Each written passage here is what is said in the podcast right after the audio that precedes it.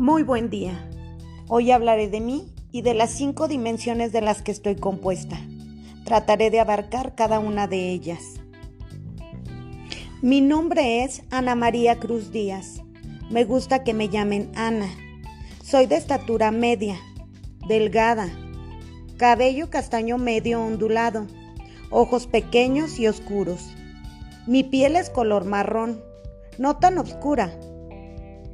Soy de mediana edad y mido un metro con 62 centímetros. Tengo un poco de manchas en el rostro y una cicatriz pequeña en la frente. De salud, me encuentro especialmente bien. Trato de comer saludable, caminar media hora diaria y realizar chequeo médico general anualmente.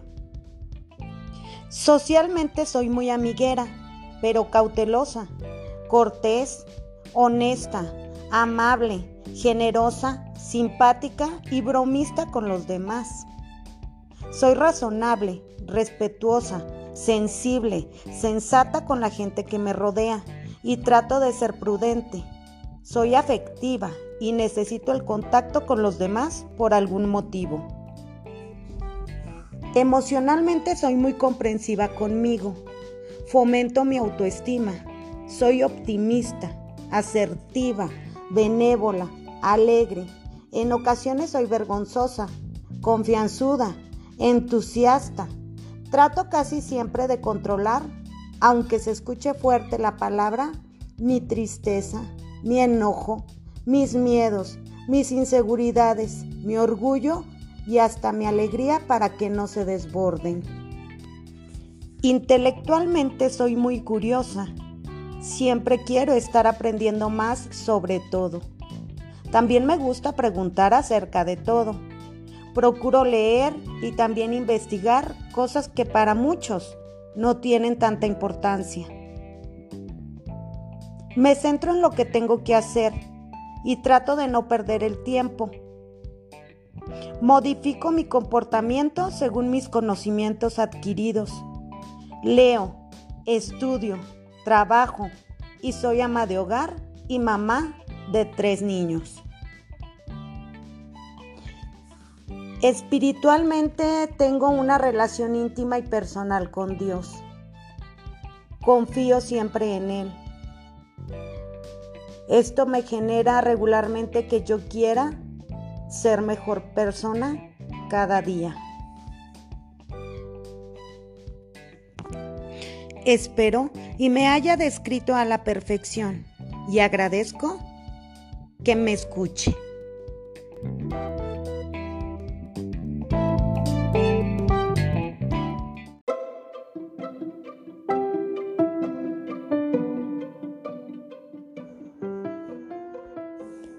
¿Por qué algunas personas aprenden más rápido que otras? ¿A qué se deberá que bajo ciertas condiciones y principios procesan mejor la información recibida? Existen diferentes modelos teóricos para definir e identificar los estilos de aprendizaje. Estos son un constructo teórico que permite estudiar la manera en cómo aprendemos, así como las estrategias que empleamos para ello.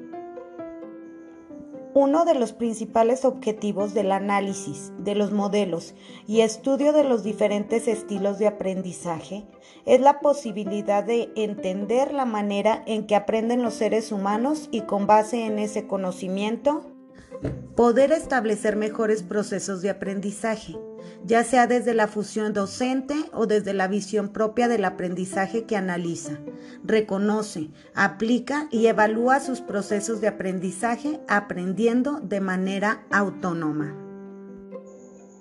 Existen diferentes modelos teóricos para definir e identificar los estilos de aprendizaje. De acuerdo al modelo del hemisferio cerebral, encontramos los estilos lógico y holístico. En tanto, el modelo del cuadrante cerebral contempla el aprendizaje a través del cortical izquierdo, límbico izquierdo, cortical derecho, límbico derecho. El modelo de las inteligencias múltiples plantea las siguientes inteligencias.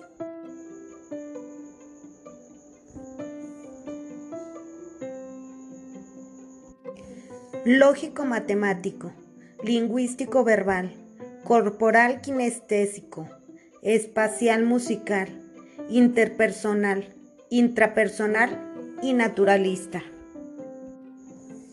El modelo propuesto por Kolb retoma cuatro estilos de aprendizaje, entre ellos el teórico, reflexivo, activo y pragmático, mientras que Felder y Silverman proponen los siguientes estilos de aprendizaje, sensitivo, intuitivo, sensorial, verbal, inductivo-deductivo, secuencial global y activo reflexivo.